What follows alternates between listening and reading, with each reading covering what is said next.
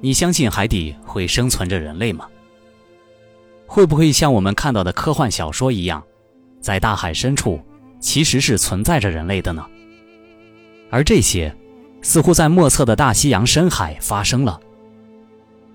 那里发现了有人类存在的遗迹。这些奇特的人们在那里创造了灿烂的历史文化，修建了海底城市。现在听着似乎颇为不可思议，下面就一起来看看具体过程吧。读过科幻小说《大西洋底来的人》的读者，对这些故事都不会陌生。也许，许多读者都要问：大洋底下真的生活着另一种人类吗？对于这个问题，目前尚无法给予明确的回答。毕竟，我们生活在这个巨大的星球上，而人类目前的认知水平还极有限，还有许许多多我们尚未认识的事物。虽然现在还没有确凿的证据证明海底生活着某种人类，但是有关海底有人生活的传闻却不断，而且说的有鼻子有眼儿，令人惊讶无比。一九五八年。美国国家海洋学会的罗坦博士，在大西洋三英里深的海底，拍摄到了一些类似人的奇妙足迹。一九六三年，在波多黎各东面的海里，美国海军在进行潜艇作战演习时，发现了一个怪物。它既不是鱼，也不是兽，而是一条带螺旋桨的船，在水深三百米的海底游动。时速达到二百八十千米，其速度之快，是人类现代科技所望尘莫及的。一九六八年，美国迈阿密城的水下摄影师穆尼，在海底看到了一个奇特的动物，脸像猴子，脖子比人长四倍，眼睛像人但要大很多。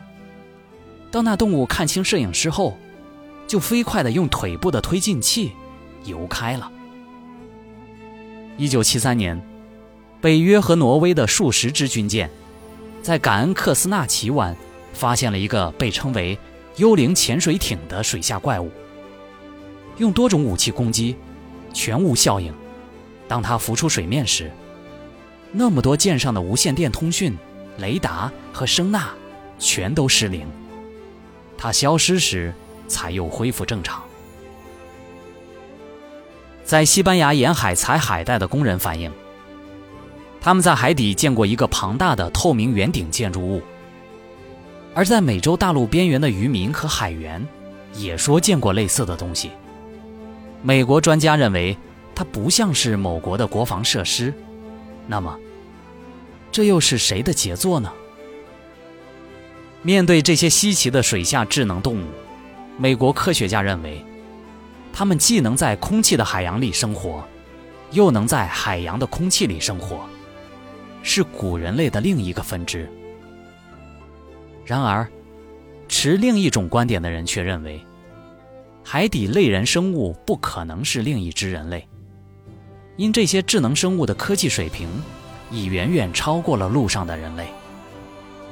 他们很可能是栖息于深水之中的特异外星人，因为，在与我们接触过的四种类型的外星人中，最常见的是类人怪物。据报道，一九八四年九月，在西伯利亚奥比湾附近发生的飞碟坠落事件中，人们从现场救出了五个外星人，他们个个长满细细的鳞片，无嘴唇，身体其他部分。同人类小孩相似，其中一个女性外星人生下的婴儿体重一千七百五十二克，身高零点五米，上身鳞片很厚，头颅像蜥蜴，眼睛细小而黑，无鼻梁，但有一个鼻孔，肤色略显蓝色。如果上述报道属实，不难得出，这些外星人。与生活在海底的种族有关的结论。况且，他们的智能也是人类远不及的。这些水下高智能生灵，很可能是外星人的某个种族，但这些海底的类人生物究竟是什么，还有待于科学家来揭晓。